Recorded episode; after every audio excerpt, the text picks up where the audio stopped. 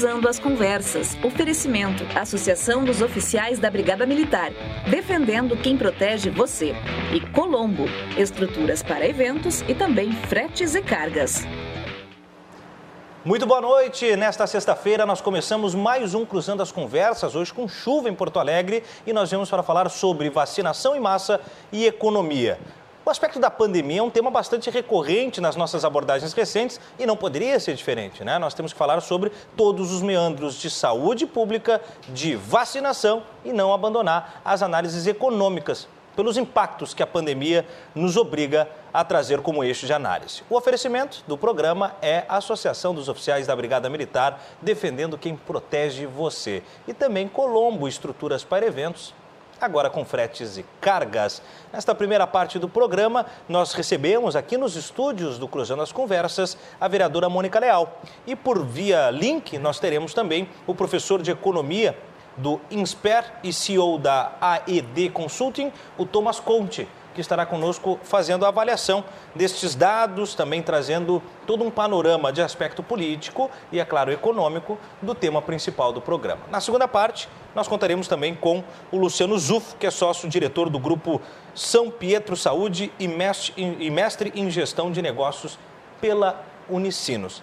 Temos também o contato com a vereadora Bruna Rodrigues, que, se conseguir, entrará ao vivo conosco, uma vez que está sem luz, né, por conta desta chuva que já bate em Porto Alegre. Uma chuvinha em Porto Alegre, já perdemos um pouco da capacidade das, das transmissões. Por isso, vereadora Mônica Leal, aqui nos estúdios conosco, não tem como dar errado. Seja bem-vinda, Mônica. Oi, boa noite, Tiago. Boa noite ao professor de economia, Thomas. Thomas. Ah, muito é. bom estar aqui com vocês. Pois é, eu gosto muito de programa presencial. Estar aqui é mais seguro. Imagina falta a luz ou a chuva, alguma confusão, ou o próprio link, né? É. Nós estávamos falando, a tecnologia é maravilhosa quando ela funciona. Quando você dá um problema, é um desespero. Aí tu não Aí consegue. trava, falta É, som, então é, é, muito bom voltar ao programa, agora sob o teu comando, Thiago. Parabéns. Muito obrigado. Grande Obrigado. aquisição da RDC. Muito Fiquei obrigado. muito feliz. Legal, vereadora Mônica Leal e também, agora até vou, vou cometer uma inconfidência aqui, Tomás, pode ser Tomás também, né? Vamos descobrir agora se eu te chamei errado. É verdade. Mas seja bem-vindo também à nossa programação do Cruzando as Conversas, professor. Olá, boa noite. É um prazer imenso estar aqui. E a respeito do, do nome, nem eu me importo com isso, pode ser Thomas, Tomás, tanto faz. Que amor. Maravilha. Voltamos então, Mônica. é, se nós falamos em pandemia, existem dois eixos que saltam aos olhos: saúde e economia. Não tem como não abordar esses dois aspectos. Parece a priori que são campos antagônicos, pelo menos é um- uma primeira análise que as pessoas pulam quando se fala uma coisa ou outra. Mas, obviamente, que eles estão entrelaçados, uma vez que, com as pessoas saudáveis, a economia avança, mas com a economia ativa também há uma possibilidade de recursos do aspecto de saúde. Hoje, há orientações do Fundo Monetário Internacional, do Banco Central Norte-Americano, para que se faça, se alimente a economia com vacinação em massa. E hoje acho que esse é o grande desafio do país. Politicamente falando, como é que a senhora vê ah, a capacidade do Brasil de começar essa vacinação em massa? Bom, eu acho que é aquela famosa frase, né? A, a maior política econômica, ela realmente é a vacinação em massa, isso é claro. tá? Nós já sentimos o aumento da vacinação por etapas, por idades, e a gente já sente mais segurança e movimento ah, no comércio, nas lojas, a economia começa a andar. Agora, eu fui ah, uma defensora desde o início da abertura com responsabilidade das atividades econômicas. Porque, não, como tu estava dizendo, né, as pessoas têm uma tendência de achar que saúde é uma coisa, economia é outra. É. Não, tá? Elas andam juntas, porque a, a fome mata também. Nós tivemos 15 meses, aqui eu vou falar na, na minha aldeia, né? Sim. Ah, 15 me- meses em Porto Alegre, no Rio Grande do Sul, enfim, de fechamentos. Quantas lojas fechadas de que não, não irão mais abrir, restaurantes, academias, ah, casas de cabeleireiro, quantas pessoas desempregadas. E eu não entendi o critério científico para isso, porque eu me questionava, à medida em que nós tínhamos hipermercados abertos, eu, eu, tinha curiosidade de chegar naquela pessoa que estava fazendo a contagem. Uhum. Sempre tinha né, uma, uma, pessoa na porta de um hipermercado, Sim. ou medindo a temperatura, ou controlando quantos quantos entravam.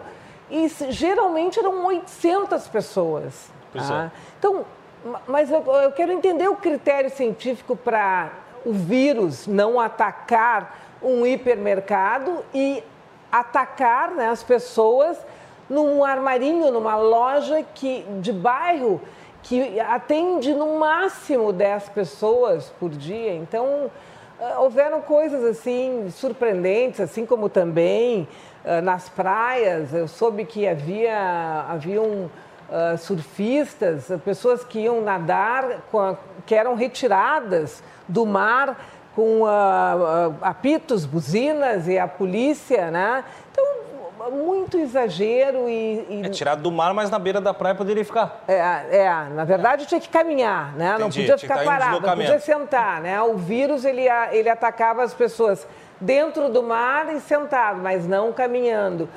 Então, nas praças também, eu, eu vi muitos exageros e, é, enfim...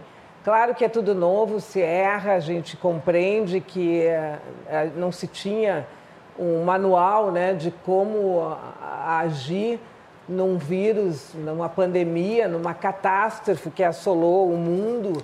Ah, mas os resultados estão aí, né? Nós sabemos que aumentaram os números de pessoas nas esquinas.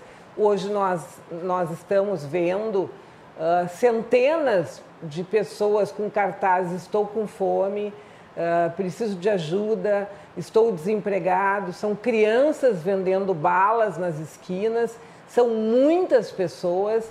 Ah, a diarista que leva a comida para a mesa da sua família, essa ficou desempregada. E não vamos longe também, as escolas. É. Ah, no mundo inteiro as escolas continuaram e aqui ah, no Rio Grande do Sul, falo do Brasil, na minha aldeia de novo, né? Nós tivemos escolas fechadas, quando nós sabemos que uma mãe que é arrimo de família, que é chefe de família, precisa deixar o seu filho com segurança. E vou mais longe, numa escola. Aquela criança vai muitas vezes para a escola para fazer a única alimentação que ela tem.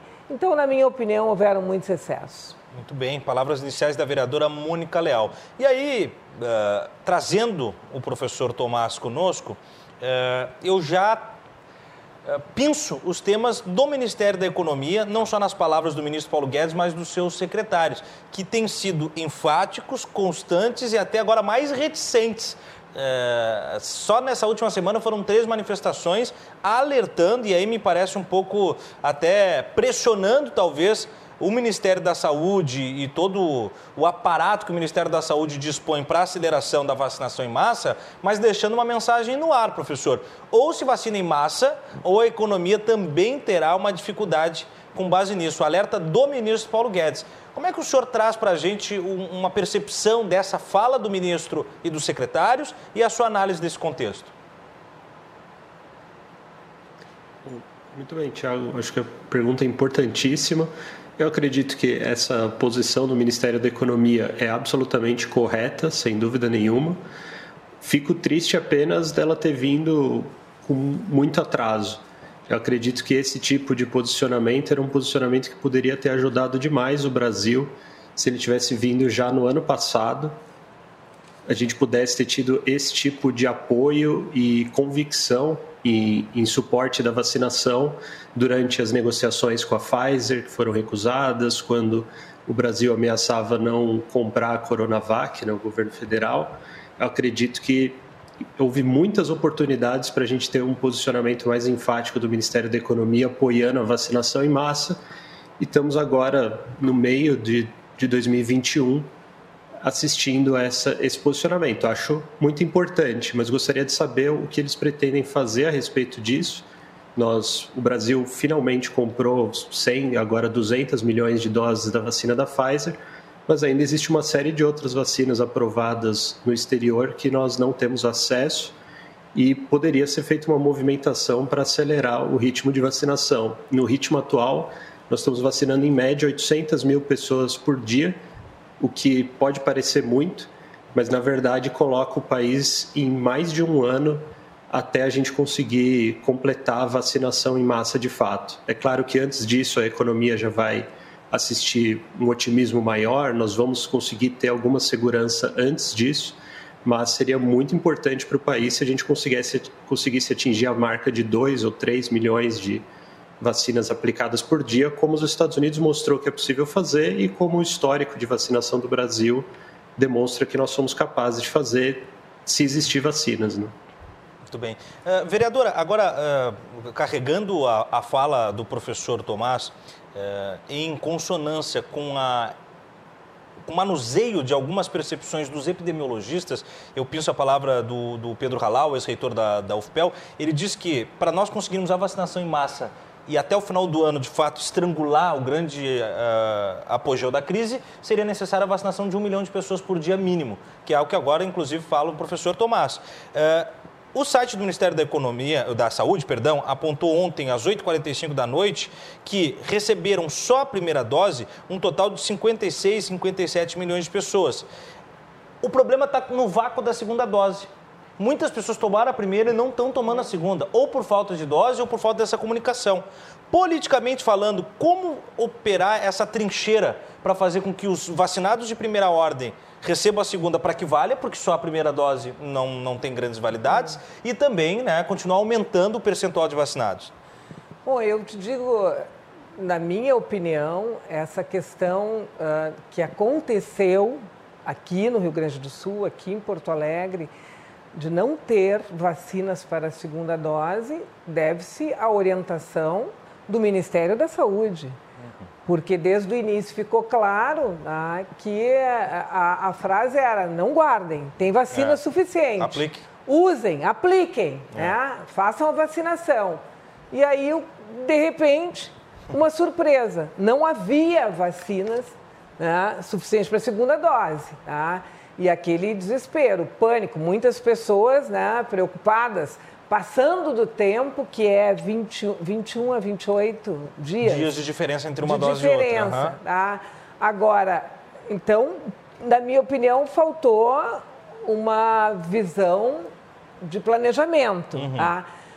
Mas uma coisa muito importante deixar claro aqui em Porto Alegre, tá? Porto Alegre tem tradição, o Rio Grande do Sul tem tradição na questão de vacinação. Uhum. Tem equipes. Se tiver vacina, tá, é facílimo fazer essa vacinação de rebanho, né? essa vacinação uh, em massa. Agora, o que nós assistimos, é, é, e eu quero colocar aqui, como o Tomás falou, muito importante, eu concordo com ele, nós deveríamos ter iniciado essa vacinação lá atrás. Uhum começou atrasado. Há quanto tempo ele, ele calculou? Se deliberou muito até a decisão muito inicial, né? tempo. Né? Ah, é, é, deu a pandemia, né? Se, se, se constatou a catástrofe do vírus. E depois tivemos variantes, várias, né? Cada é. uma pior do que a outra imediatamente a aquisição das vacinas. Então, a colocação dele, é. eu concordo, tá? Nós começamos atrasados e isso é claro que vai fazer com que o Brasil demore mais para fazer a vacinação em massa. Aí, professor, é, se nós pegarmos um case, gostaria de desdobrar ele, que é o case de Serrana, cidade satélite de Ribeirão Preto, no interior de São Paulo, e que é quase uma cidade de dormitório, mais ou menos como Canoas já foi de Porto Alegre. Hoje Canoas né, já tem toda a é. sua estrutura, mas Serrana até poucos dias atrás ainda era essa cidade de dormitório. Aí serviu de base de um experimento chamado Projeto S, que foi comandado pelo Butantan e que imunizou quase 100% da população adulta, imunizou mais de 70% da população adulta, especialmente da taxa de trabalhadores. Isso fez com que houvesse, claro, não a totalidade de uma vacinação em massa, mas uma vacinação mais efetiva. O comércio voltou e isso gerou uma, uma atração para as empresas e as indústrias de Ribeirão Preto, que ao invés de usar a cidade como dormitório, já começaram a transportar os seus negócios para lá. Como disse a vereadora Mônica agora, Porto Alegre tem tradição em vacina. Se Porto Alegre pegar as rédeas, tiverem as doses, pegar as rédeas e acelerar o seu processo de vacinação, pode acontecer um efeito parecido aqui na capital dos gaúchos? Bom, em tese, sim. Eu acredito que qualquer lugar que consiga uma vantagem no, no, ritmo de vacinação vai enxergar benefícios econômicos muito significativos e isso vale, no caso, né, em termos de municípios, no caso do município de, de Serrana, que foi alvo desse experimento, mas isso vale também em nível de países. Então, os países que estão com o ritmo de vacinação mais rápido, eles certamente vão colher benefícios desse, desse tipo também podem receber investimentos antes, o otimismo econômico vai aumentar mais rápido nesse país. Estamos assistindo, por exemplo, os Estados Unidos, né, que conseguiu fazer um ritmo de vacinação muito rápido, estão com dificuldade de contratar pessoas. A economia está crescendo tanto que você não encontra trabalhadores suficientes para uma série de postos de trabalho. Empresas oferecendo bônus, pagamento imediato para quem é contratado no dia, na esperança de tentar contratar alguém. Então, isso é esperado. No caso, em um município, exceto Serrana ou algum município que seja alvo de uma intervenção semelhante, no Brasil, pelo menos por enquanto, vai ser difícil a gente enxergar isso acontecendo de forma espontânea, porque a, a, distribuição das vacinas entre os municípios tem sido proporcional ao tamanho da população. É até um debate se isso, de, se isso deveria ter ocorrido assim, ou cidades centrais que concentram boa parte do movimento da população e têm uma densidade maior, né, como as capitais dos estados, se talvez elas não devessem ter recebido doses proporcionalmente um pouco maiores. Mas, enfim, é um, exceto se nós assistimos à compra de vacinas por municípios ou por estados e que isso seja distribuído de uma forma diferente, vai ser difícil, fora de uma intervenção, a gente assistir algo como está ocorrendo em Serrano. Muito bem. Vereadora, uh, tem um risco que se corre, que é o seguinte: se a vacinação não avançar percentualmente, quantitativamente, há alguns espaços que podem voltar a ser focos de uma nova cepa do vírus. Porto Alegre tem esse risco, quer dizer, a economia voltou, porque não pode ficar parada, porque senão colapsa mais do que já está, porém a vacinação não acompanhou o mesmo ritmo. Se nós tivermos focos agravados, podemos ter o abre e fecha, e isso também faz um efeito sanfona de economia. Como é que a gente pode tentar fazer uma redução de danos nesse sentido, se não conseguirmos acelerar o compasso de vacinação? Olha, eu acho que o mais importante nesse momento é a conscientização da população. Muito importante. Porque nós, de forma alguma, podemos esperar uma fiscalização. É. Tá? A guarda municipal, aqui em Porto Alegre, por exemplo, não tem efetivo é. né, suficiente para ficar fiscalizando todos os, os locais é. né, ah, públicos ou Ainda privados. comentei com o prefeito essa semana, de, 700, 800 pessoas dispersadas no dia do Clássico Grenal, no final da semana passada. Imagina dispersar 800 pessoas em um único dia. Não tem, né? Haja trabalho, é, né? Não tem. Haja trabalho. E também é uma, é uma coisa que é, é necessário, eu acho que todos nós já estamos, assim, como dizia a gíria antigamente, carecas de saber ah, que é, não é brincadeira, é um vírus. Ah, e ele, ele age no organismo ah, de diferentes formas. É. Ele pode ser violento no organismo de uma pessoa, pode ser leve na outra. A pessoa pode ir para o hospital, pode ir para a CTI, entubada, outra pode ter um efeito leve, ficar em casa. Agora, quem é que vai arriscar? Não se quer isso ou a pessoa pode transmitir para os seus pais, para os seus familiares. Então, nesse momento, a única maneira que nós podemos e devemos, eu acho que é missão dada, missão cumprida. Tá? Nós precisamos nos conscientizar. Eu vou te citar como exemplo como tem sido a minha vida. Tá? Eu não parei de trabalhar em nenhum momento. Uhum. Aliás, nos 10, 15 primeiros dias eu parei de trabalhar, eu fiquei, fiquei em casa, uhum. aguardando. Tá? Depois eu toquei minha vida. Não podia parar tudo. Agora, claro. com cuidados, com máscara, com álcool gel, não aglomerando. Exato, é. Ah, então é isso que as pessoas têm que fazer. Dessa é. forma, nós vamos ajudar. E aí, nesse sentido, vereadora, eu lembro uma vez, quando ainda era prefeito de Porto Alegre, o, o José Fortunati, e eu fui entrevistar ele da área do futebol. Ele estava dentro da arena do Grêmio. Fortunato já nos prestigiou aqui desde que assumimos o programa.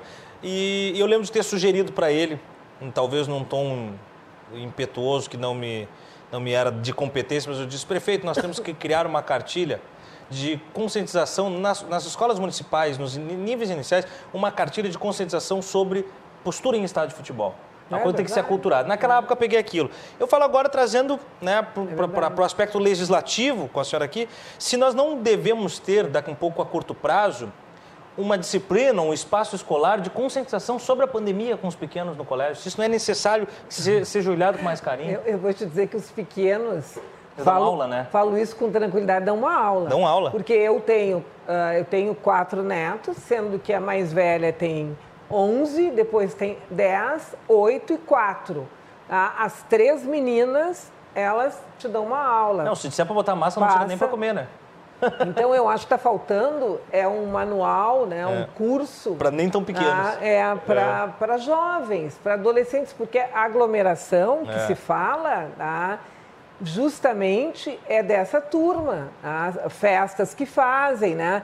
E outra coisa que é importante deixar aqui, Tiago, o comércio, desde o início, trabalhou respeitando rigorosamente os protocolos das autoridades de saúde. É verdade. Em qualquer lugar que tu ia, na entrada de um shopping, ah, de uma loja, havia álcool gel, use máscara, mantenha distância, chão marcado, né? Uhum. Então, não dá para entender. Muitas vezes até quando o cliente se desliga é a instituição ali que tem todas as demarcações Exatamente, que faz com que é. adestre, né? Eu vou te dizer é. assim, se eu fosse gestor, se eu fosse prefeito da cidade de Porto Alegre, governador do Rio Grande do Sul, nesse momento eu iria investir numa campanha publicitária de conscientização para que as pessoas tá, tenham juízo, tenham responsabilidade, é. tá, que está nela, nessas pessoas, tá, não é na guarda municipal, não esperem isso.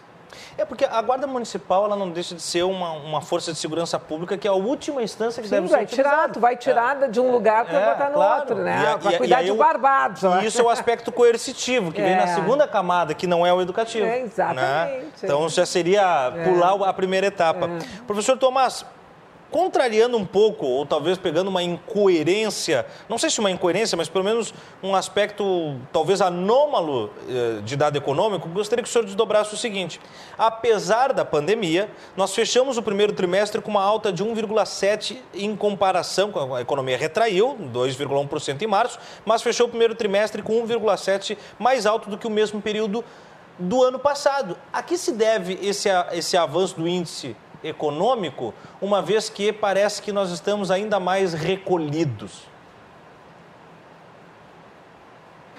Então, Tiago, na verdade, esse avanço já era esperado, inclusive o avanço nesse ano também, não por nenhum motivo especialmente bom, não por nenhum grande mérito do Brasil nesses últimos meses, mas simplesmente porque o ano passado foi muito ruim.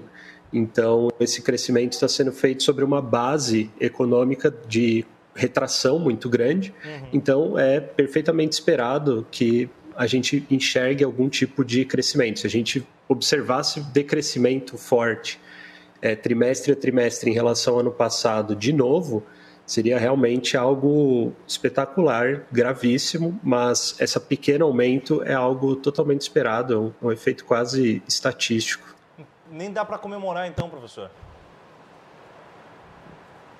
Acredito que não muito, sim. Claro que é melhor do que alternativa, é melhor do que você ter estagnação em relação ao passado ou queda.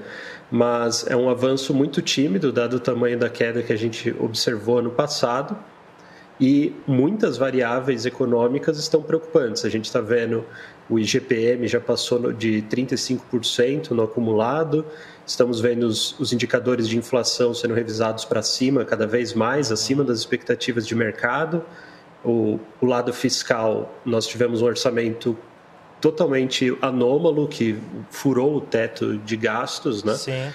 O governo no ano passado se endividou muito, realizou um déficit fiscal imenso. Esse ano nós não vamos ter condição de fazer um impulso econômico como ocorreu no ano passado. Então, todo o decrescimento que a gente viu no passado foi a despeito do maior esforço fiscal entre países da América Latina. Então, esse ano isso não vai acontecer de novo. Então, por enquanto, eu não vejo esses números como fortemente animadores. O que está puxando um pouco a economia brasileira, a gente está vivendo um boom de commodities, então os preços das, de commodities exportados pelo Brasil estão tá subindo.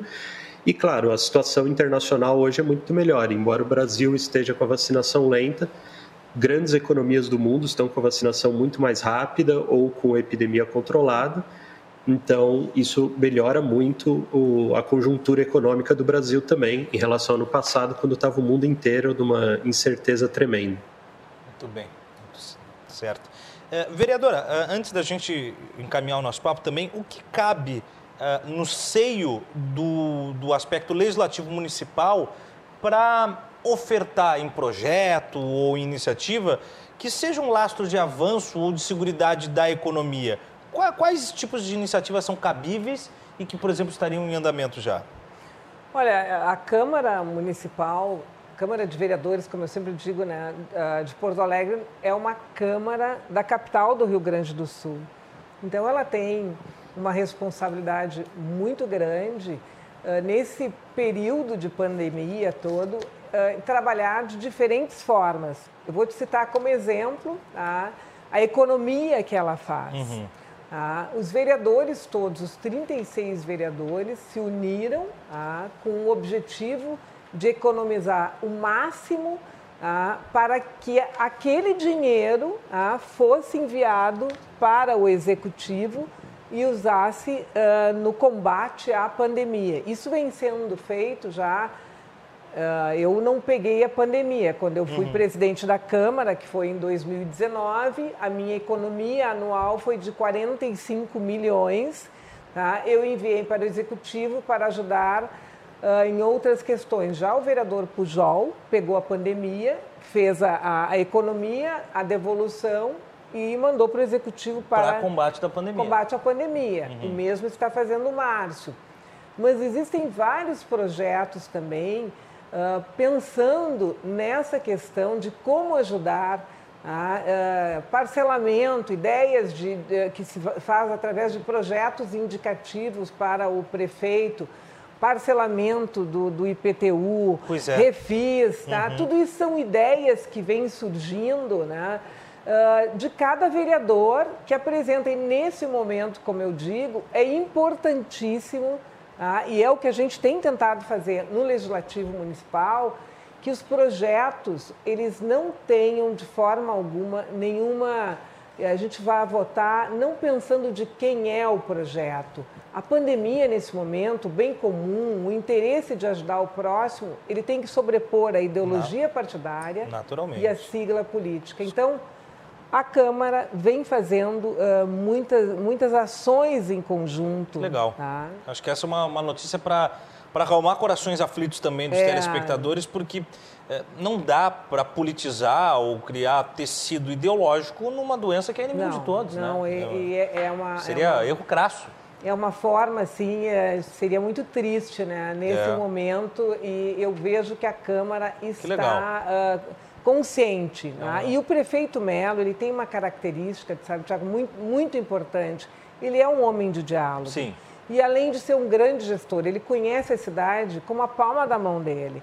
Tá? Então, fica muito fácil. Nós temos também uh, secretários que, que são ótimos gestores. Uhum. Eu cito como exemplo aqui o Dr. Mauro Esparta, uh, que está envolvidíssimo com a Secretaria da Saúde, tem o apoio do Fernando Ritter também. Uhum nós temos o Coronel Iqueda no comando da, da Secretaria da Segurança. Iqueda entende alguma coisa de segurança, né? Nossa, né? o Iqueda foi, foi comandante da Brigada Militar. Nós temos o André Machado, que está numa, numa secretaria. Também uma coisinha ali, né? Maravilhosa ali, né? De, de questões. Grande, é, André. É, é, olha, está muito bom o, o governo em é. termos de. eu que venho do futebol diria, tá bom o time, né? Tá bom, bom o time, tá bem tá escalado. Tá é, vereadora Mônica Leal, antes da gente encaminhar também, eu tenho uma pergunta muito específica sobre um projeto seu, ah, mas queria uma análise antes do projeto também sobre os players e os panoramas possíveis, né? Daí levando para nós teremos eleições em 2022. Ah. E me parece que o tema eleitoral de 2022 vai ser quem conseguir entregar um, uma melhor retórica e um melhor serviço sobre pandemia. Essa vai ser a base né, da retomada econômica, é, porque a pandemia não acaba em 2021, dezembro. A gente até teve essa sensação em 2020, é. né? Parecia que o ano viraria e ele terminaria ali com a virada do ano na contagem regressiva. Então, talvez em 2022 ainda estejamos nesse âmago de pandemia, mas o candidato que tiver essa plataforma mais clara, talvez tenha vantagem ou não passa por aí. Olha, a gente viu isso nos Estados Unidos, né? Pois é. O Trump foi um exemplo, tá? É, ele, na minha opinião, perdeu porque justamente... Foi o mau combatente de pandemia.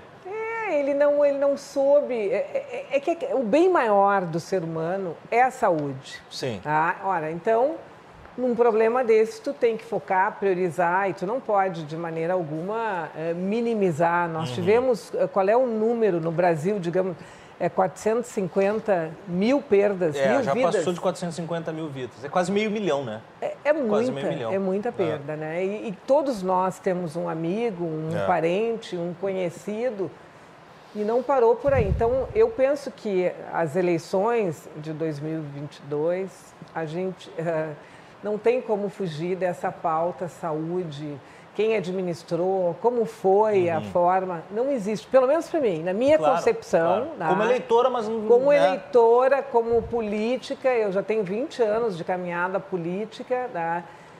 Se é um problema que afeta a população, a todos nós, né? nós temos que nos colocar no lugar do outro sempre. A minha regra de ouro é essa. Tá? Uhum.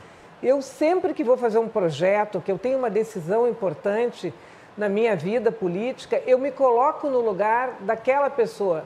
O como eu me sentiria? E vai ser isso que vai acontecer. Eu não tenho dúvida que no ano que vem as pessoas ah, vão fazer essa análise, uhum. esse julgamento. Eu espero que até lá ah, os nossos gestores, quem está no comando, ah, entregue o que nós queremos, que é a vacinação em massa, né? E precisamos mais e precisamos do que queremos, né? mais né? do que nunca. Vereador, antes de me despedir da senhora, eu vou seguir com o professor Tomás e a gente vai para o segundo bloco na companhia também do, do Luciano Zufo, que é mestre em saúde e gestão de negócios da Unicinos.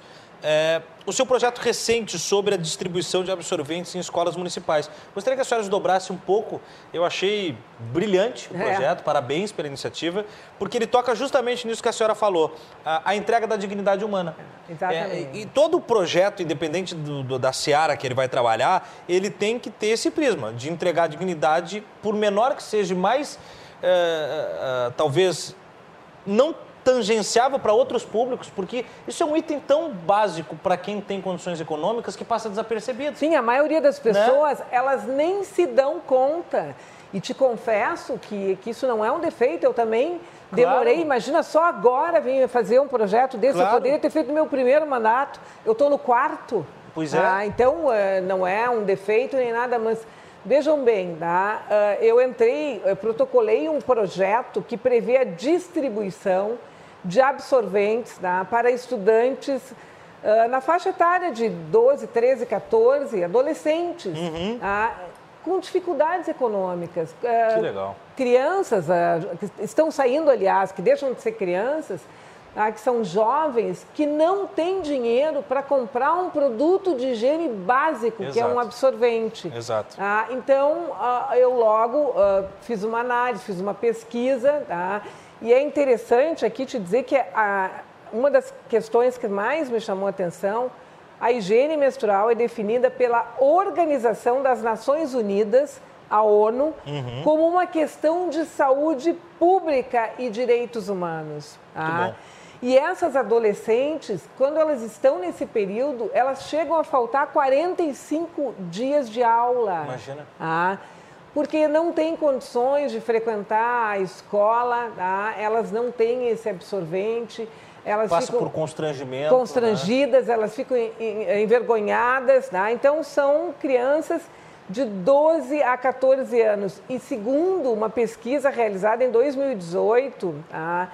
Uh, por uma das empresas que lideram o segmento de absorventes, 22% das meninas brasileiras de 12 a 14 anos não tem acesso a produtos de higiene adequados nesse período. Ah, então eu entrei com um projeto pra, para que as escolas de Porto Alegre elas distribuam.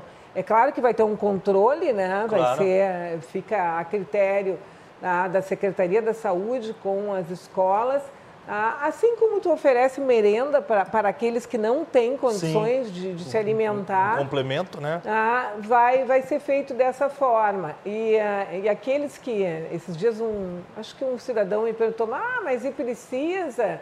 Ah, não entendi porque eu questionei, até achei um, uma, um certo preconceito.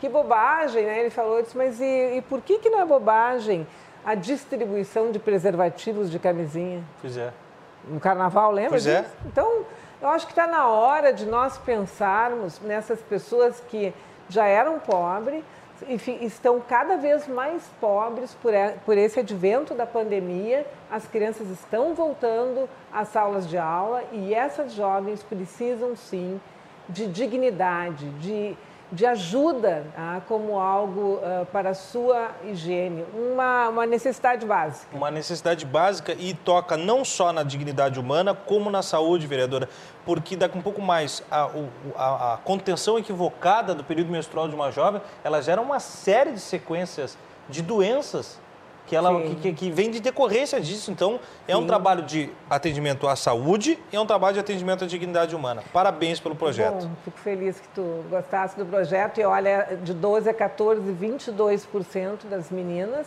né, faltam aulas, 45 dias e não tem... Tem um déficit educacional. É, né? e 26% na faixa etária entre 15 e 17 anos. Nós estamos aí falando né, de muitas vezes abandonar a escola, a é. evasão escolar, é. é. o que nós não queremos. Muito bom, muito bom. Vereadora Mônica Leal, uh, eu já agradeço a sua muito participação, querido. que seja a primeira de muitas aqui Vou comigo voltar, no comando gostei. do programa. Né? Estamos entre pares, né? uma vez que estamos entre jornalistas, então muito obrigado. Seja sempre bem-vinda e até uma próxima. Gostei muito, Tiago, quero te agradecer. Né? Pode me chamar, no mínimo me comprometo de estar aqui uma vez por mês para trazer notícias do Legislativo. Um abraço ao nosso economista, ao jovem economista. É. Não sei se é Tomás ou Thomas, mas uh, foi um prazer uh, estar aqui. Um abraço, mãe e, e, aprender com ele de economia, que é uma matéria que não é fácil, né? É e ele tão jovem já domina. Não, e ele vai nos ajudar muito a elucidar a partir de agora. É Depois verdade. do intervalo, nós voltamos com o Tomás Conte e também com o Luciano Zufo, sócio-diretor do Grupo São Pietro Saúde e mestre em gestão e negócios pela Unicinos. É, já já, não sai daí que a gente já volta.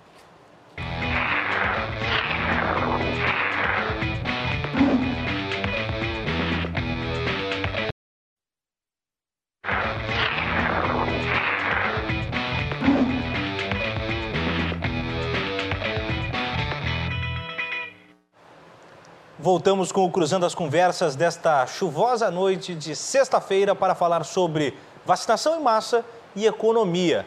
As relações e também as dissonâncias que os dois tópicos trazem em tempos de pandemia. O Cruzando as Conversas chega num oferecimento de Associação dos Oficiais da Brigada Militar, defendendo quem protege você. E Colombo, estrutura para eventos, agora com fretes e cargas. Você sabe também, né? Na RDC Shopping, que você acessa pelo rdcshopping.com.br, você encontra produtos da melhor qualidade. Então não perde essa. Magras Praia de Belas, o combo da Beleza Magras que conta com hidratação facial, termolipo e drenagem localizada, um combo completo com desconto especial de 257 por apenas 159. De 257 reais por apenas 159 é só no RDC Shopping Acesse e não perca nenhuma das nossas novidades, produtos e as melhores promoções. Nós já tínhamos na linha o professor Tomás Conte, professor de economia da, do Inspire CEO da AED Consulting. E agora nós recebemos para completar a nossa bancada deste segundo bloco o médico Dr. Luciano Zufo, que é sócio-diretor do, do grupo São Pietro Saúde e também mestrando em gestão de negócios pela Unicinos. Eu vou estender um muito boa noite ao doutor Zufo e aí retomamos o nosso bate-papo com bastante qualidade, dois especialistas na área. Doutor, seja muito bem-vindo ao Cruzando as Conversas. Boa noite, Thiago. Muito obrigado pelo convite.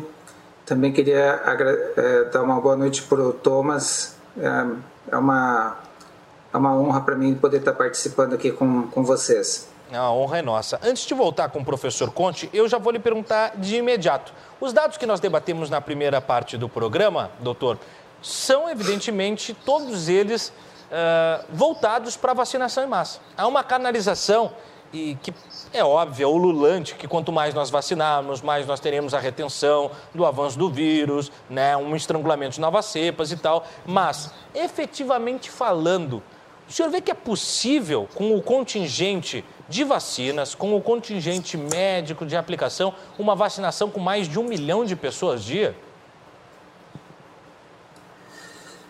Bom, Tiago, a gente chegou a ter agora, acho que no mês passado, uma, um dia que a gente conseguiu fazer um milhão de vacinas, né?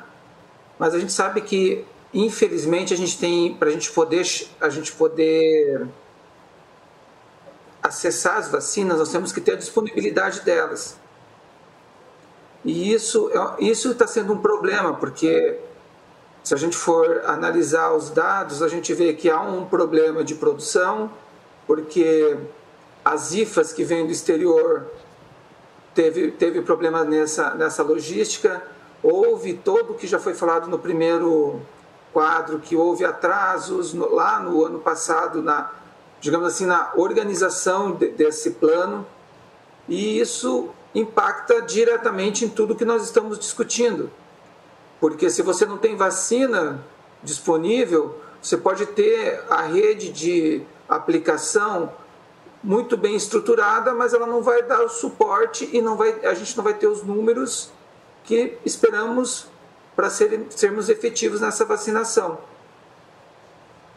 Muito bom. Tem tá as palavras iniciais doutor Zufo conosco. Voltamos então, professor Conte. Nós vamos botar na tela, vou pedir para a produção já botar um gráfico, sobre cálculo efetivo da vacinação sobre o avanço do PIB e que traz diversos itens elencados sobre PIB, sobre o PCA, sobre o IGP. Eu vou pedir que o senhor traga uma análise e discrimine para a gente os dados, tanto com a relação do que tange o ano vigente, que é 2021, quanto o próximo ano, 2022, já numa projeção macroeconômica.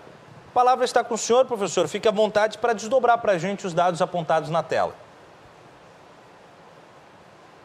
Muito bem, queria só antes de começar a falar, dar boa noite para o doutor Luciano Zufo. A questão da, da, recuperação econômica, como eu comentei na primeira parte do bloco, mas para quem não estava presente, era esperado uma recuperação econômica no caso do Brasil, independentemente de detalhes da nossa resposta à pandemia ou da trajetória dele esse ano. A gente teve uma queda econômica muito grande ano passado e o cenário internacional dos principais, das principais economias do mundo ano passado era muito ruim. Então, é apenas natural que esse ano, com um cenário internacional muito melhor e partindo de uma base econômica menor, a gente registrasse esse crescimento.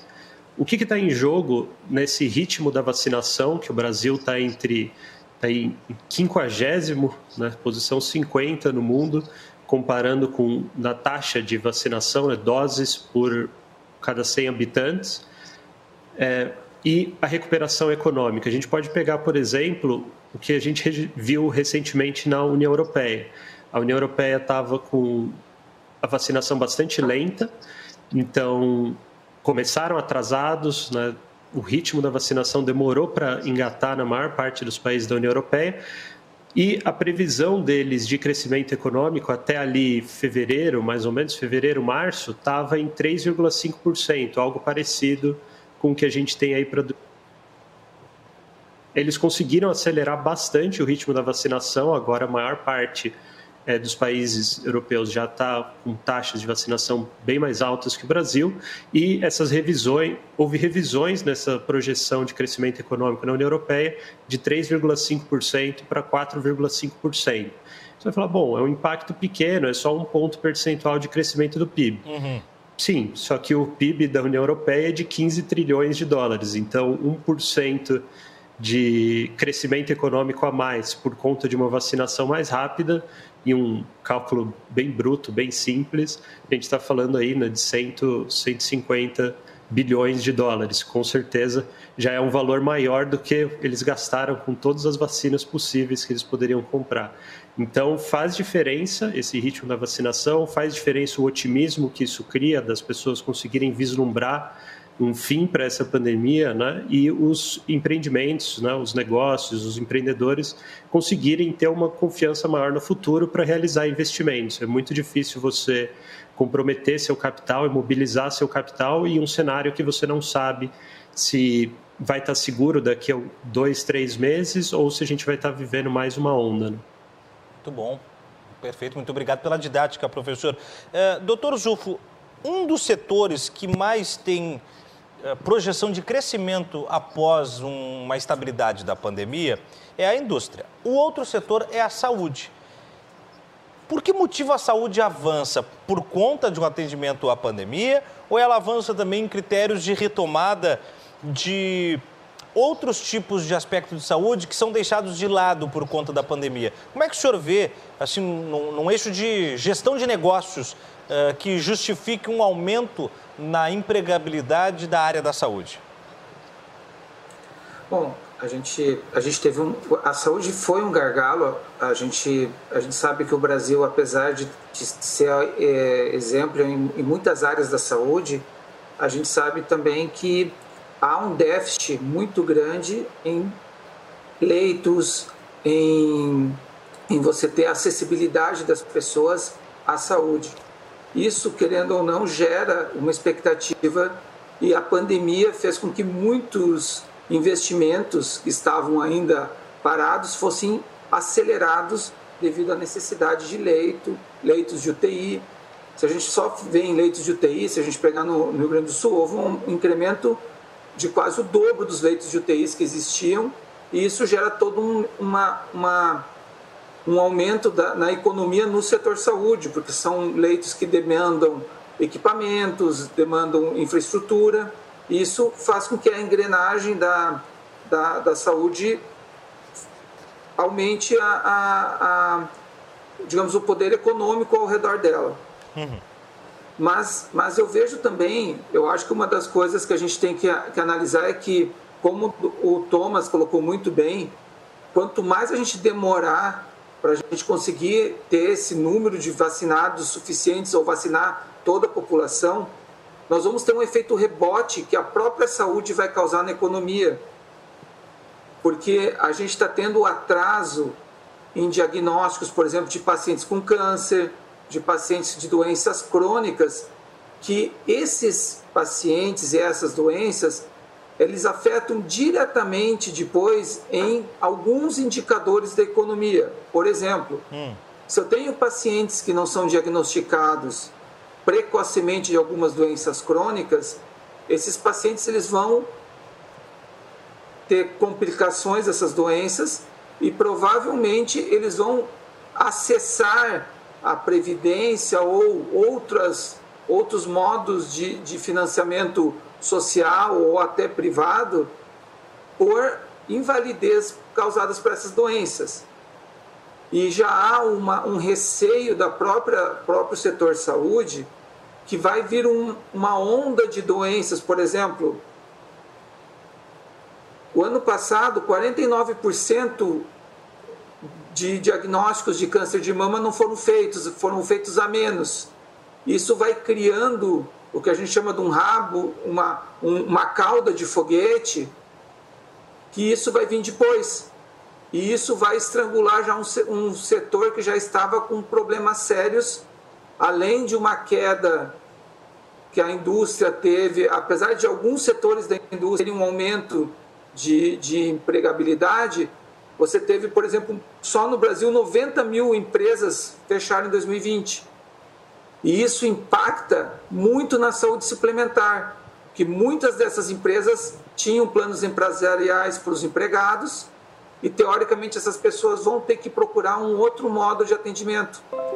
Então é, é difícil a gente prever o que vai acontecer sem olhar todos esses aspectos. É, é complexo você prever o que, a, o que a pandemia ela pode até ter aumentado no primeiro momento, mas provavelmente nós vamos ter que nos estruturar ou reestruturar muito melhor para o futuro.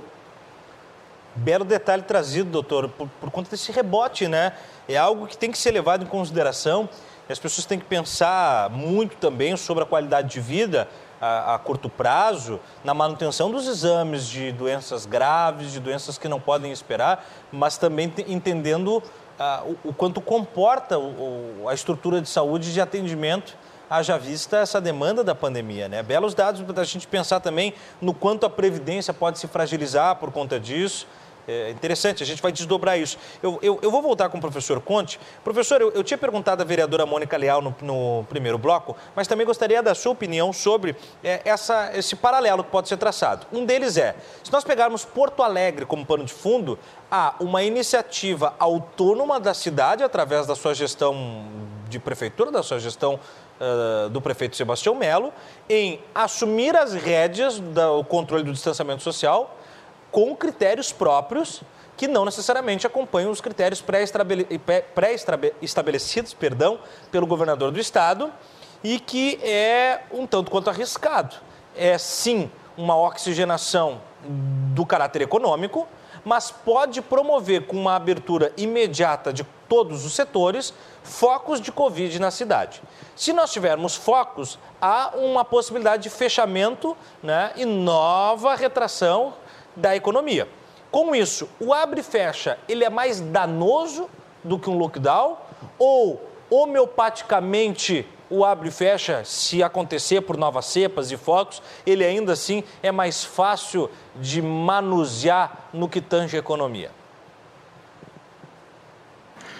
Então, Tiago, excelente pergunta e eu peço desculpas aqui que a resposta que eu gostaria de dar para essa pergunta acho que não caberia muito no tempo, é um tema complexo e precisaria passar por, por algumas coisas, alguns detalhes.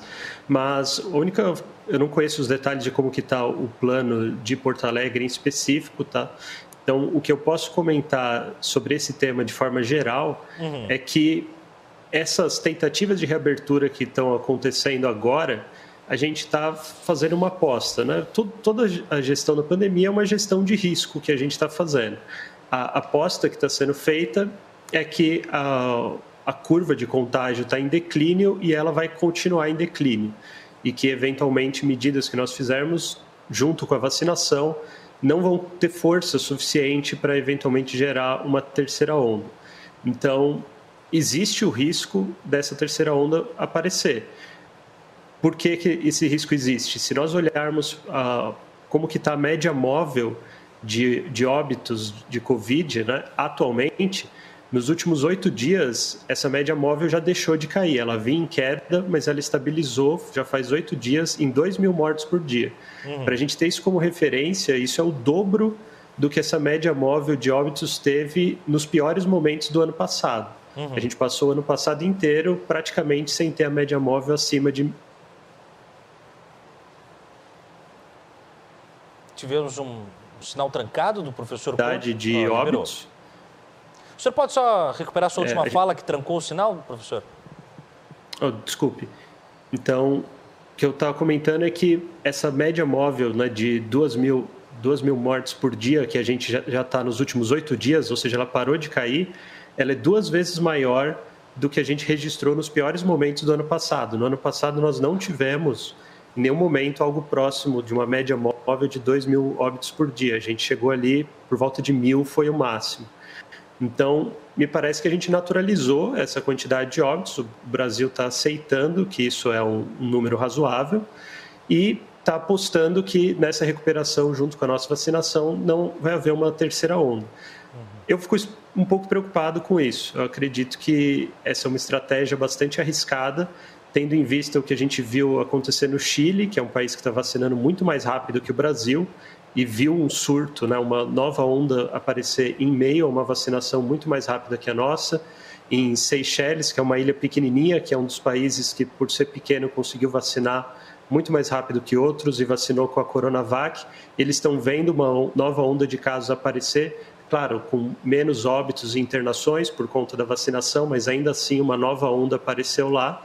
E o Brasil, nós não temos um percentual muito grande de pessoas né, que adquiriram imunidade naturalmente e a vacinação também não está especialmente rápida. Então, é uma decisão muito arriscada. Eu acho que é isso que eu posso dizer sem conhecer os detalhes do que está acontecendo em Porto Alegre. A gente está fazendo uma aposta que pode sim dar errado e eu acho que se esses riscos fossem comunicados para a população seria muito melhor, porque as pessoas poderiam pelo menos se precaver.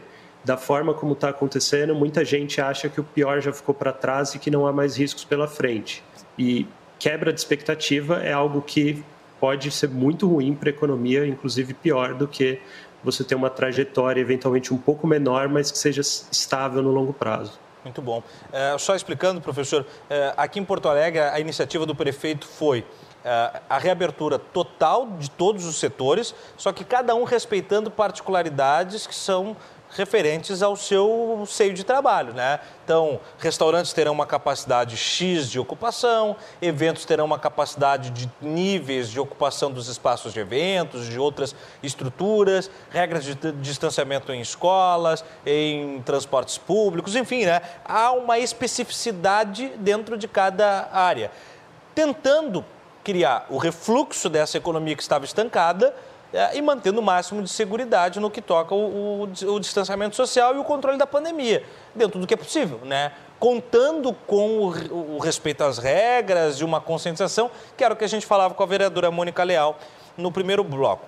Voltando ao doutor Zufo, doutor, dentro da fala do professor Conte, ele, ele, ele usa um termo, que daí é talvez o termo que esteja separando por uma corda dois ministros que hoje precisam do outro, mas parecem que estão bastante esticados, que é ministro Marcelo Queiroga de Saúde, ministro Paulo Guedes de Economia. As pautas saúde e economia se tornaram faces de uma moeda diferente, quando na verdade são faces de uma mesma moeda, quando esta moeda é a pandemia. Então ele pergunta, a palavra usada pelo professor é um otimismo econômico. Como fazer que esse otimismo não seja corda bamba entre uma vacinação que não alcança aquilo que deve e uma economia que precisa acelerar de maneira emergente? É muito bem colocado, Tiago. Ah, como o Thomas falou, a gente, te, a gente tem otimismo econômico, mas aí a gente, se a gente voltar no primeiro bloco que vocês estavam discutindo, nós temos que criar uma conscientização social. Né? Porque se a gente, a gente for analisar, a, a maior parte das, das contaminações elas não ocorrem dentro do que a gente pode chamar de coração econômico, que são as empresas, que que são os locais de trabalho. E o maior exemplo nós tivemos aqui no Rio Grande do Sul, que a segunda onda que veio, ela veio logo após grandes festas em que as pessoas não estavam nem trabalhando, elas estavam elas não estavam não estavam tendo conscientização do que estavam fazendo e não se cuidaram. E, e analisando isso dentro das empresas, a gente vê isso muito muito muito claro. As pessoas elas não pegam, elas não se contaminam no trabalho elas se contaminam a maior parte das vezes no final de semana quando elas relaxam e acham que isso não vai que a contaminação não vai acontecer. Então, assim, não tem como você separar saúde e economia. Eu acho que essa separação que houve lá em 2000, no início da pandemia em 2020, eu acho que foi crucial para a tomada de decisões errôneas que fizeram fizeram assim muitas das consequências dessas decisões nós vamos estamos colhendo e vamos continuar colhendo, justamente por dissociar que quem falava de economia estava causando uma. estava quase cometendo um sacrilégio, porque não estava pensando em vida, mas a vida precisa da economia também. Uhum.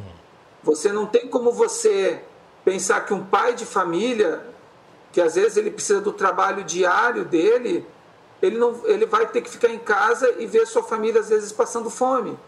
Né? E se a gente vem para o lado da educação, então, isso é muito mais grave.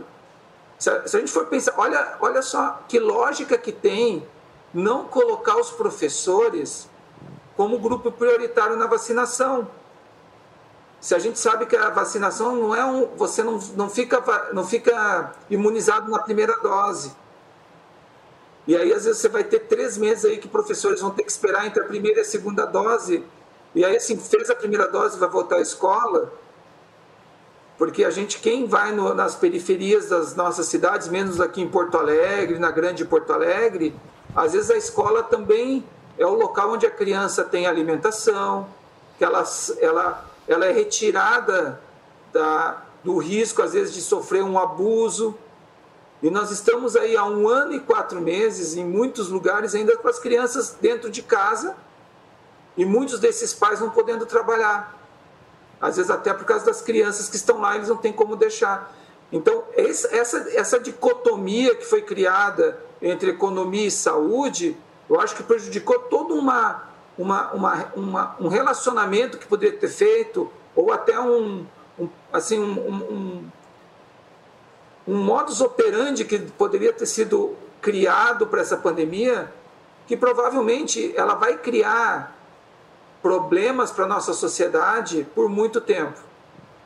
Muito bem apanhado, doutor Zufo. Eu partilho da sua ideia, o senhor é brilhante na sua explanação.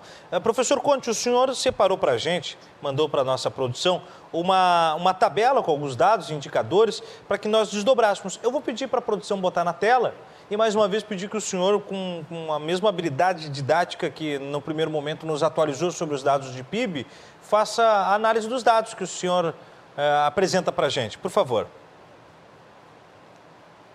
Muito bem, Tiago. Nesse gráfico nós temos, não sei se a visualização está muito boa, né, por conta da quantidade de países, mas nós temos aí os 100 países que estão com as maiores taxas de vacinação por 100 habitantes no mundo. Foram incluídos apenas países com mais de 500 mil habitantes, para não pegar países pequenos demais. Então, o que a gente vê é que o Brasil está ali em 50 no, no cenário internacional, mas vejam que curioso, né? se, se, não, se a gente não tivesse a, a vacina da Coronavac, a gente estaria ali na posição 91, né? no 91 teríamos vacinado, teríamos aplicado doses de vacinas né, em apenas 6 de cada 100 pessoas no Brasil. Lembrando que isso aqui não está considerando é a soma de primeiras com segundas doses. Então, é, esse, esse gráfico eu construí ele para a gente ter uma noção de como que está no cenário internacional geral. Então a gente vê que muitos países já estão se aproximando de 60, 70, 80% né, da, da, população tendo recebido uh, alguma dose de vacina, embora de novo isso aqui esteja somando primeira e segunda dose, e com isso é natural que a gente enxergue um maior otimismo econômico daqui para frente. Né? O cenário internacional está muito bom.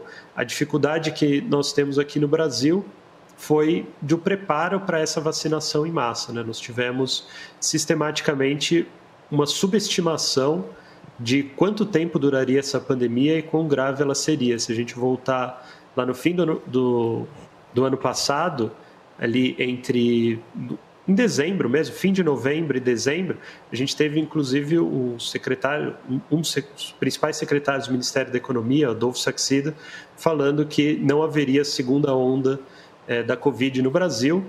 Naquela época, o Brasil rejeitou de novo acordos com a Pfizer, né, continuou rejeitando até, até recentemente, e nós assistimos essa terrível segunda onda, né, provocou um, um massacre sem precedentes no Brasil, e agora nós estamos de novo né, acreditando que não vai acontecer de novo. Eu espero que não aconteça, ninguém torce por isso, né, pelo amor de Deus. Mas, de novo, a gente está contando com a sorte enquanto, repito, existem vacinas aprovadas no exterior que o Brasil não comprou e que não tentou trazer para cá. Por que, que nós não estamos tentando fazer algum acordo com a Moderna? Por que nós não estamos tentando né, trazer talvez a, a nova Vax aqui para o Brasil?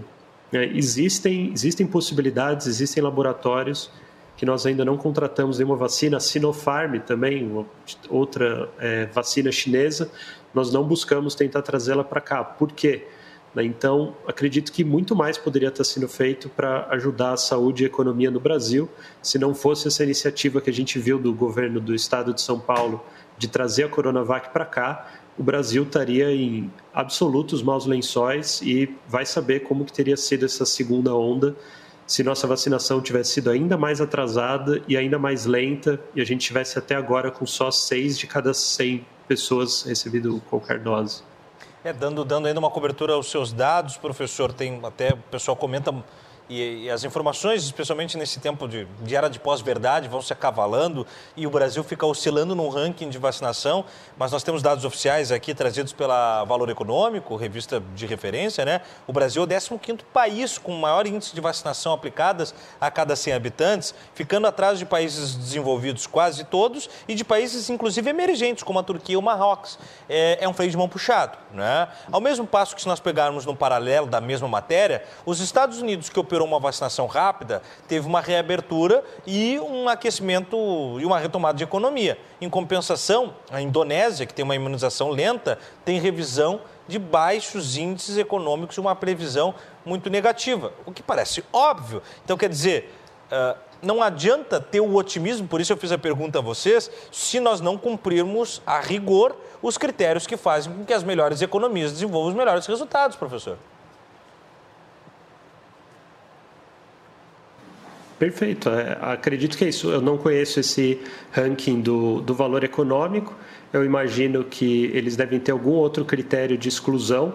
Talvez eles tenham excluído uma quantidade maior de países. Né? Eu fiz esse recorte em países com mais de 500 mil habitantes. Talvez eles estejam Sim. considerando só países com mais de sei lá quantos milhões de habitantes e por isso que o Brasil aparece é, em é, alguma é, posição diferente. Os principais índices populacionais é por isso. Os principais índices populacionais eles buscaram. É, e aí, claro, mudando, mudando o índice. Mas, de qualquer maneira, é, eu fico nessa, nessa abordagem com o senhor e com, com o doutor Zufo é, sobre essa possibilidade de é, incremento de economia num cenário que não é nem um pouco otimista para essa projeção. Doutor, voltando então a um, a um outro tipo de, de panorama, nós falamos sobre uh, dois eixos que podem fomentar a economia. O senhor deu um detalhe interessante sobre a Previdência. Agora, uh, e sobre exames, enfim, que precisam de, de, dessa retomada e atendimento. Agora eu pergunto, a curto espaço de tempo, como é que o Brasil escapa, economicamente falando, dessas garras de um problema de, de trazido, pela, trazido pela pandemia, sem a tomada de decisão, que foi palavra de ordem usada pelo professor Conte, a tomada de decisão dos ministérios e sem é, uma certeza de que não haverá terceira onda, sem uma certeza de que não haverá o efeito sanfona do abre e fecha é, e sem ter experimentado um lockdown, por exemplo? É, bom, é, Tiago, o, o, professor é, Thomas falou uma coisa muito importante, acho que isso tem que ser levado em conta. É, primeiro, é, só para contextualizar o que você acabou de perguntar, eu acho que a gente teve um grande problema aqui no Brasil, que foi de planejamento operacional, desde o começo da, da pandemia. Nós não temos um eixo que seja, digamos assim, um alicerce da, do, que seja, do que precisa ser feito, tanto em termos de saúde quanto em termos econômicos. Uhum. A gente tem, assim, Cada um vai tomando uma decisão em cima de dados, você não tem indicadores precisos, você tem alguns indicadores que nos dão alguma ideia, mas se você analisar o que foi feito e o que está dando resultado, a gente a gente está, eu acho que para sendo bem sincero, a gente vive um grenal dentro dessa uhum. pandemia. Né? Ou seja, muitos querem ter razão um e não grenal tem, sem vencedor, hein, doutor? E, sem vencedor, com certeza. E, e, aí, dentro disso, vem um dado que o, que o professor Thomas falou: é que a gente está vendo que não há diminuição, mesmo com o aumento da vacinação, nos últimos meses, da média, nos últimos dias, desculpe, da média móvel de tanto de, de mortes e há um aumento na média móvel de casos, se a gente for analisar os gráficos. Uhum. E isso é preocupante, porque se a gente for, a gente for ver o gráfico como a gente vê em economia a longo prazo, há uma tendência nessas duas médias móveis de subida. E aí está o grande perigo, porque se nós chegarmos uma terceira onda e como podemos chegar com o nível de vacinação que nós temos e com a saturação que o sistema de saúde já passou e mostrou em muitos lugares que não consegue conter essa saturação, inclusive com dificuldade de medicamentos, com caos com falta de medicamentos para o tratamento dos pacientes graves de Covid, pode ser que essa terceira onda, por, pelo caos da, da saúde, gere um caos muito maior na economia. Porque aí, assim, aquele otimismo que se tinha, até de investidores, de, e, e, e que a gente vê que há isso, se a gente analisa os dados, isso pode gerar um problema de rebote, que os investidores não vão mais acreditar nas, no que está sendo tomado como política econômica e como política pública de saúde dentro do país. Uhum. E isso pode ser catastrófico até o final do ano. Não sei se o professor Thomas concorda com, com essas palavras, ele tem muito mais propriedade do que eu para falar sobre isso. A palavra é sua, professor. Eu, eu concordo com o doutor Luciano, sim. É, eu acho que o, o, risco que nós estamos correndo é esse. E assim, são, são decisões, né? Economia, a gente está acostumado a lidar com trade-offs e com trade-offs difíceis.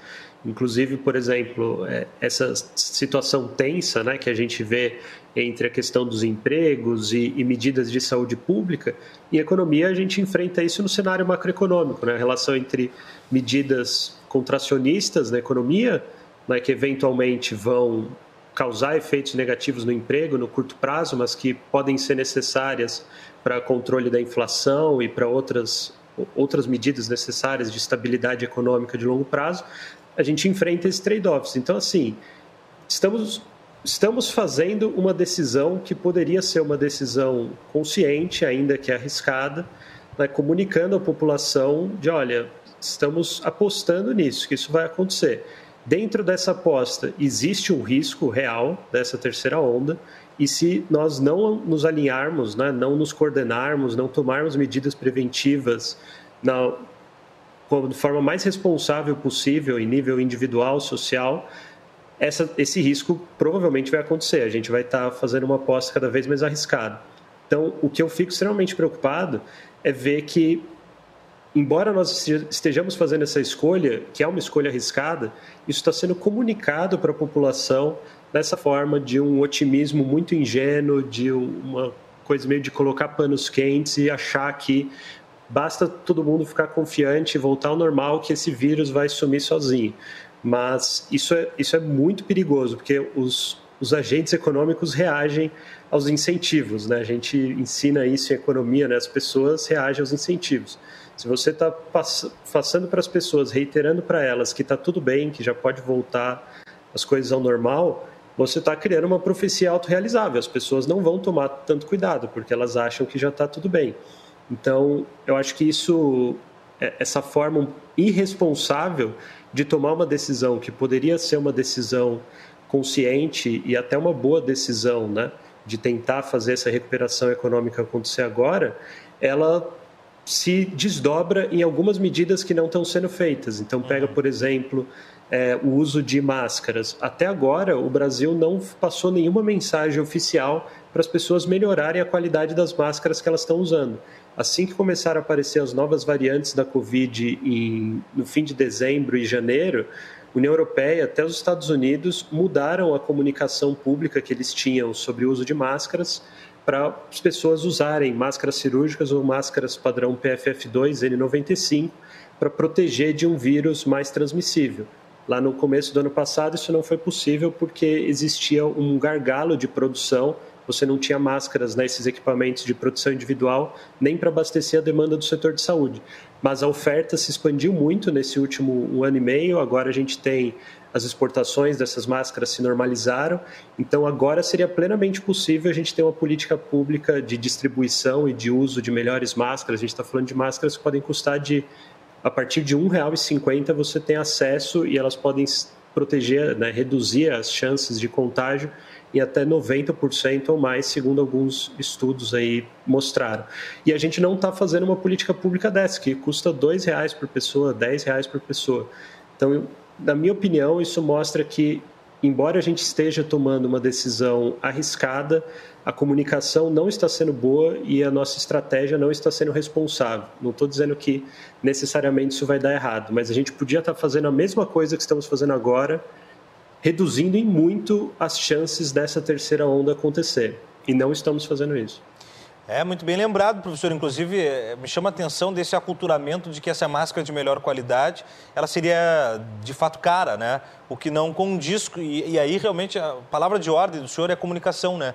Comunicação pública, ela também salva vidas, ou especialmente em termos de pandemias, no, na, na era pré-vacina. Hoje nós já vivemos um momento de vacina, Vacinação já é uma realidade, mas quando estávamos ainda em testagem das vacinas e aprovação ou não, a informação é que era a principal responsável. Ela ainda a é e será ainda responsável mesmo depois da maior parcela da população estar vacinada.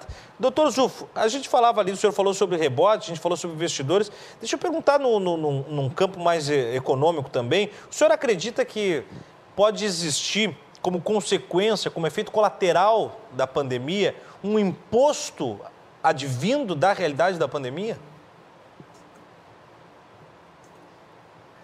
É, é, é difícil a gente, é, a gente. A gente tem alguns sinais que estão. Acho que a gente vai viver isso, até porque eu vejo que. É, assim, os, os, o que a gente analisa friamente é que vai chegar uma hora que a gente não vai ter mais recurso do jeito que está indo e e, e, infelizmente no Brasil a única forma que eles a, politicamente resolvem as coisas é com imposto. Então acho que sim, uhum. há uma possibilidade. Acho que o professor Thomas consegue me, nos responder isso com maior propriedade. Vamos Mas eu ver. queria aproveitar. Claro, por favor. Uma, uma coisa que o, que o Dr. Thomas falou a respeito de educação e de, e de de, de estratégias de saúde. E aí vem outras coisas que a gente não viu, que a gente já viu que foi errado lá no começo e não estamos ainda fazendo, que é testagem em massa, controle dos, dos, dos, dos contaminados. As pessoas hoje você vê que fazem um teste e continuam livremente, às vezes contaminando, e isso faz com que a gente tenha um, uma disseminação mais rápida. Então, isso que o, que o professor Thomas colocou, eu acho fundamental a, essa falha de comunicação, tanto da, da, da, do setor saúde, da parte de, da população entender o que, que é usar uma máscara corretamente. Se você sai na rua, você vê um monte de gente com, nariz, com as pessoas com máscara, com o nariz de fora.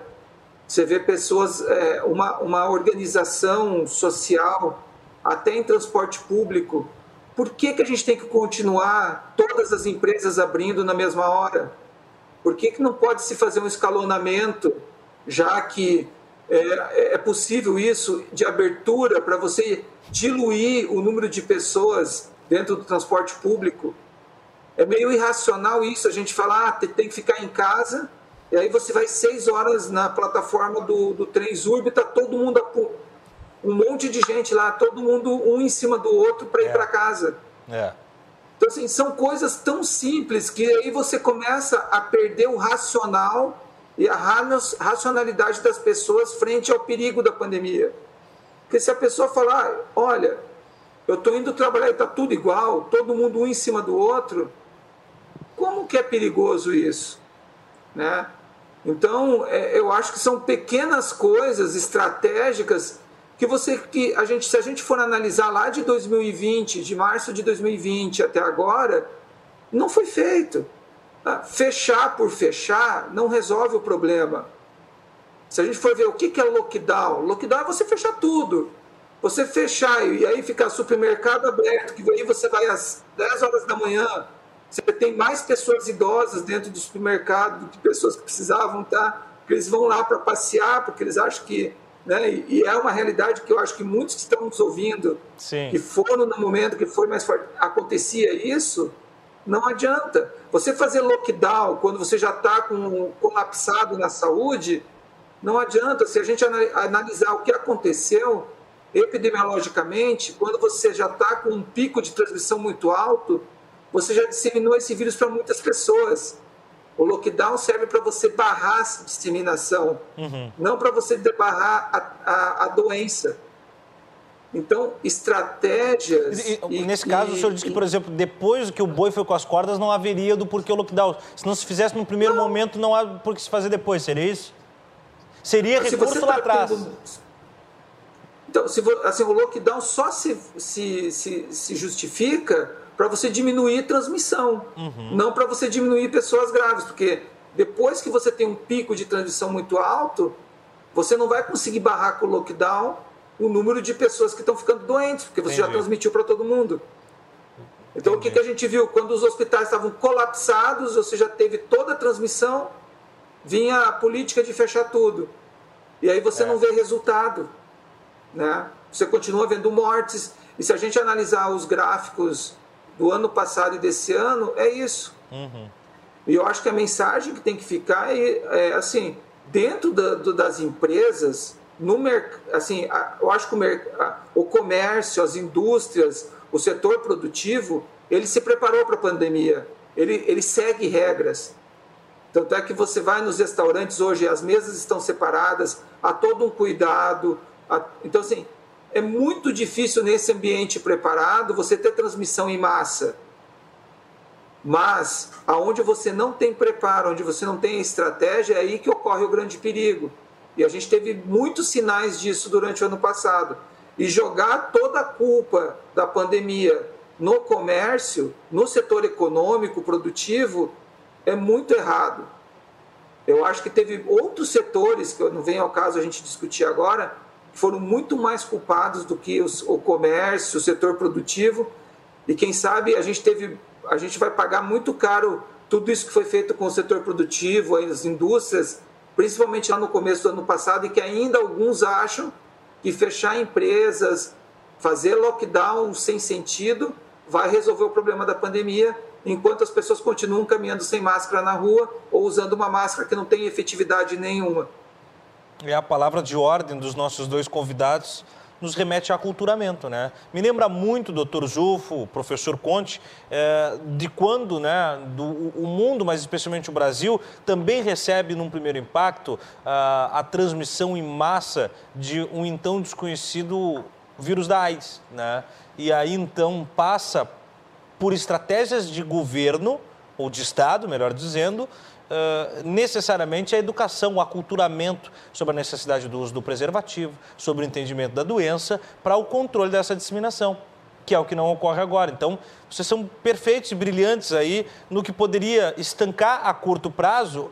Uh, não é que vai ocupar a demanda necessária da vacina, mas vai ajudar, andar lado a lado com, com essa morosidade dos índices de vacinação, para que se tivesse o comércio aberto. Muito bom. Nós vamos continuar falando sobre isso, mas a gente vai para um rápido intervalo agora. Voltaremos com o professor Tomás Conte e com o doutor Luciano Zufo para a gente falar mais sobre vacinação em massa e economia. Aqui no Cruzando as Conversas, é já já.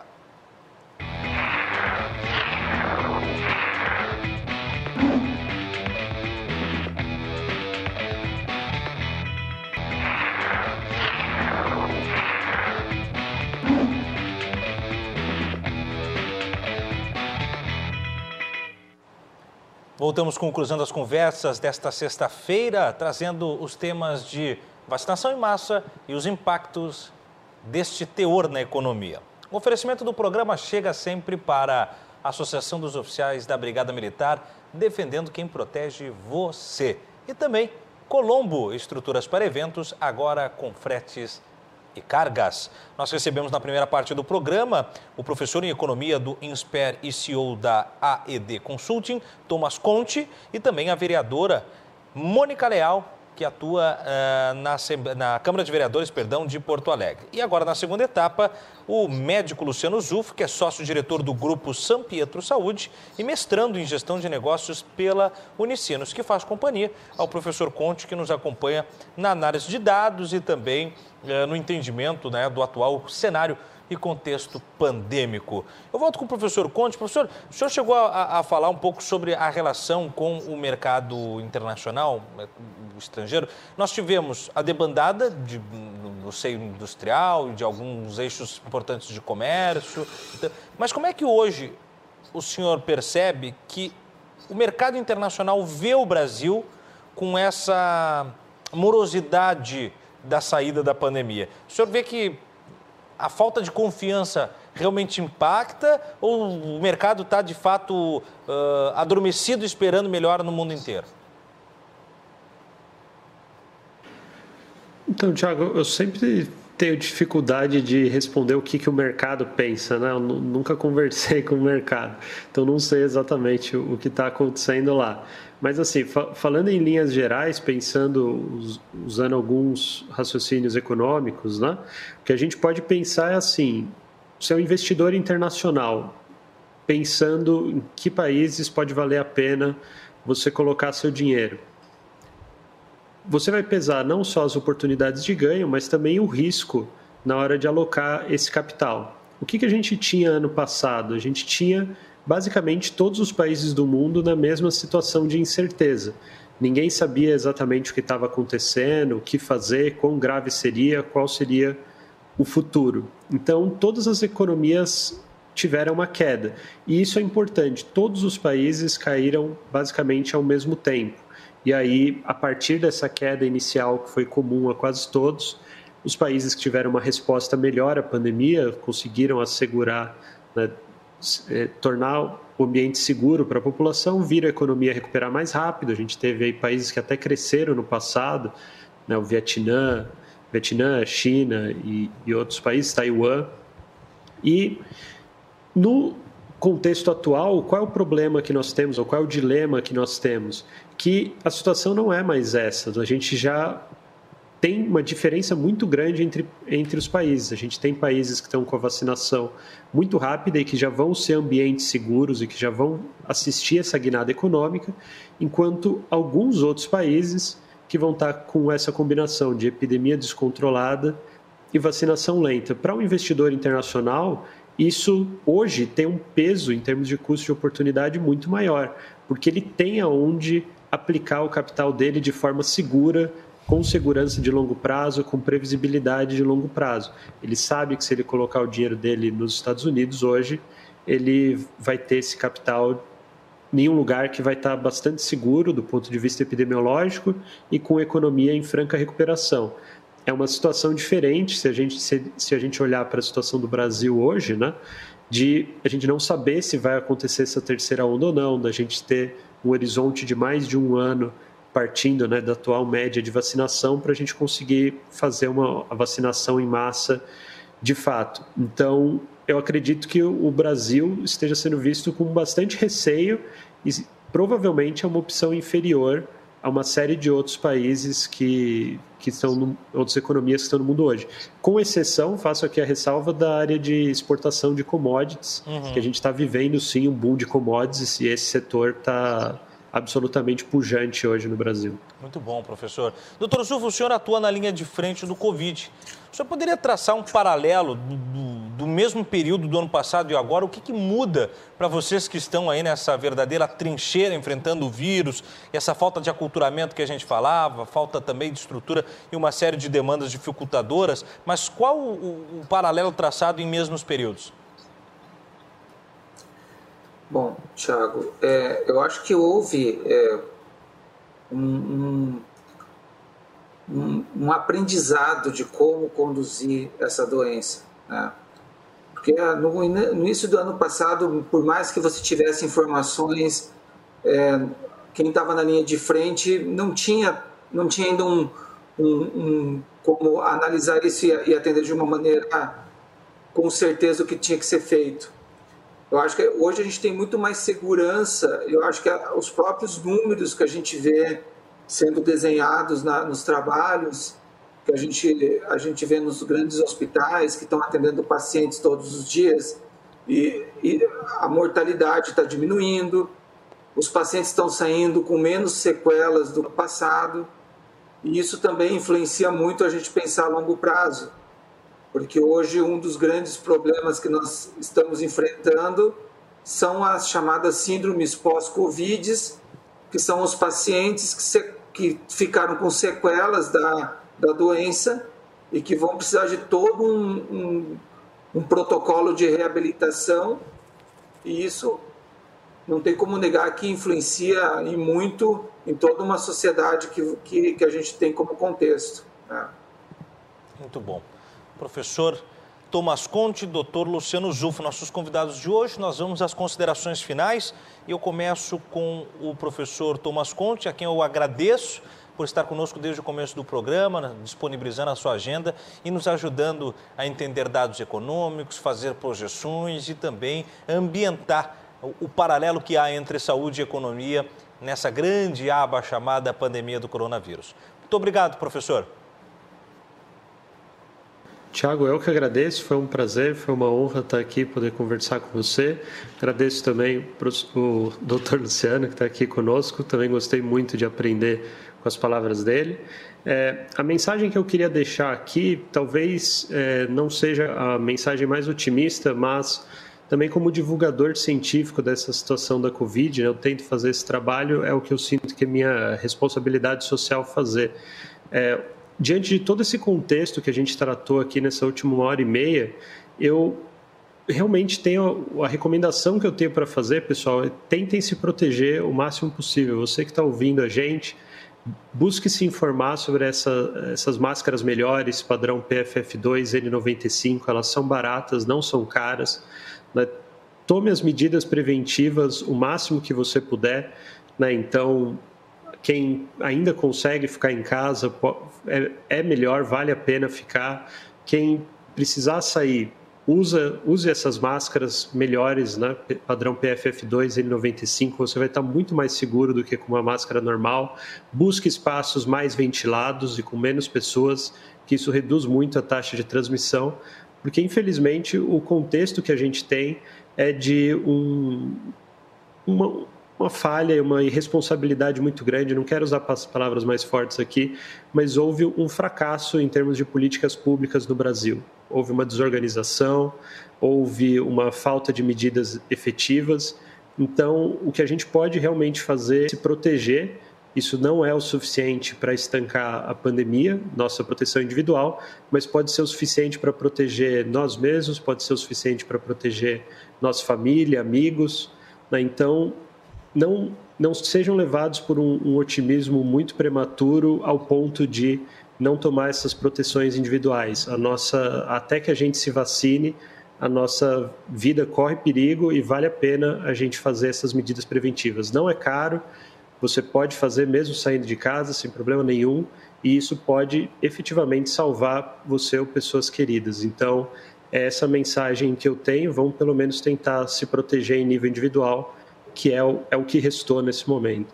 Muito obrigado, professor. Também muito obrigado, doutor Luciano Zuf, por colaborar conosco também sobre dados do aspecto de saúde, sobre informações da teia econômica e sobre especialmente o aculturamento, que é uma palavra de ordem usada por vocês dois e que tem que ficar como legado do nosso programa para que as pessoas tenham outro comportamento para escaparmos como pudermos desta pandemia. Muito obrigado, doutor.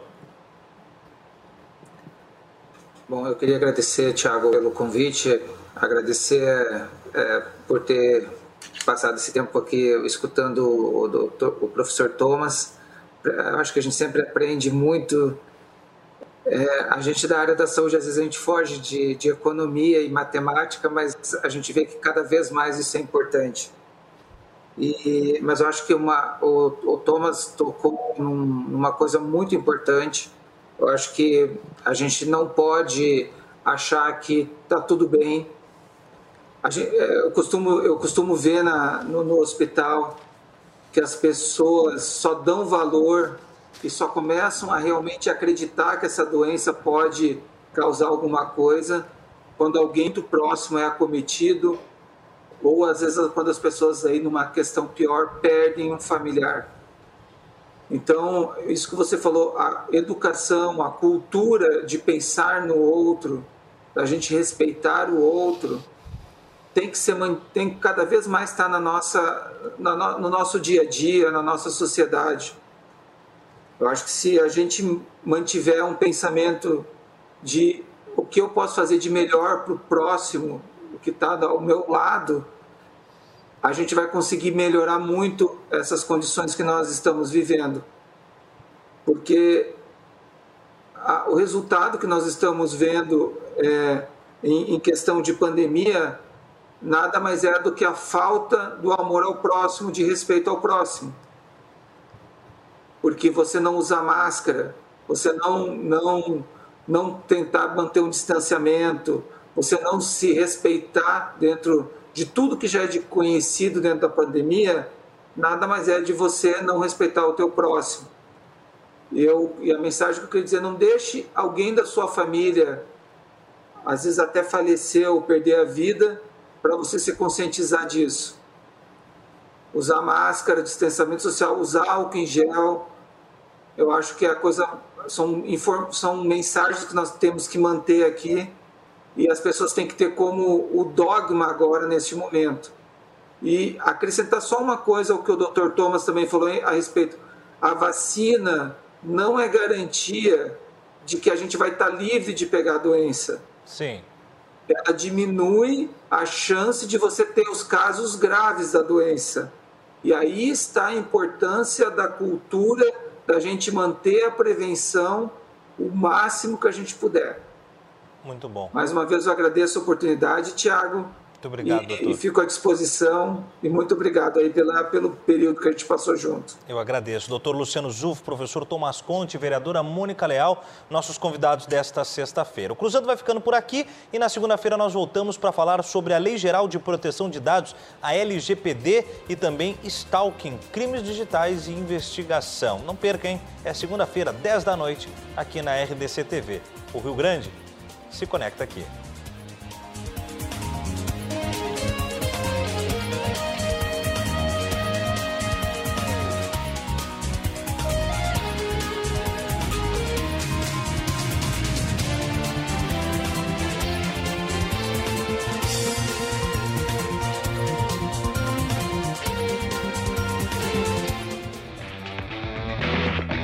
Cruzando as Conversas. Oferecimento. Associação dos Oficiais da Brigada Militar.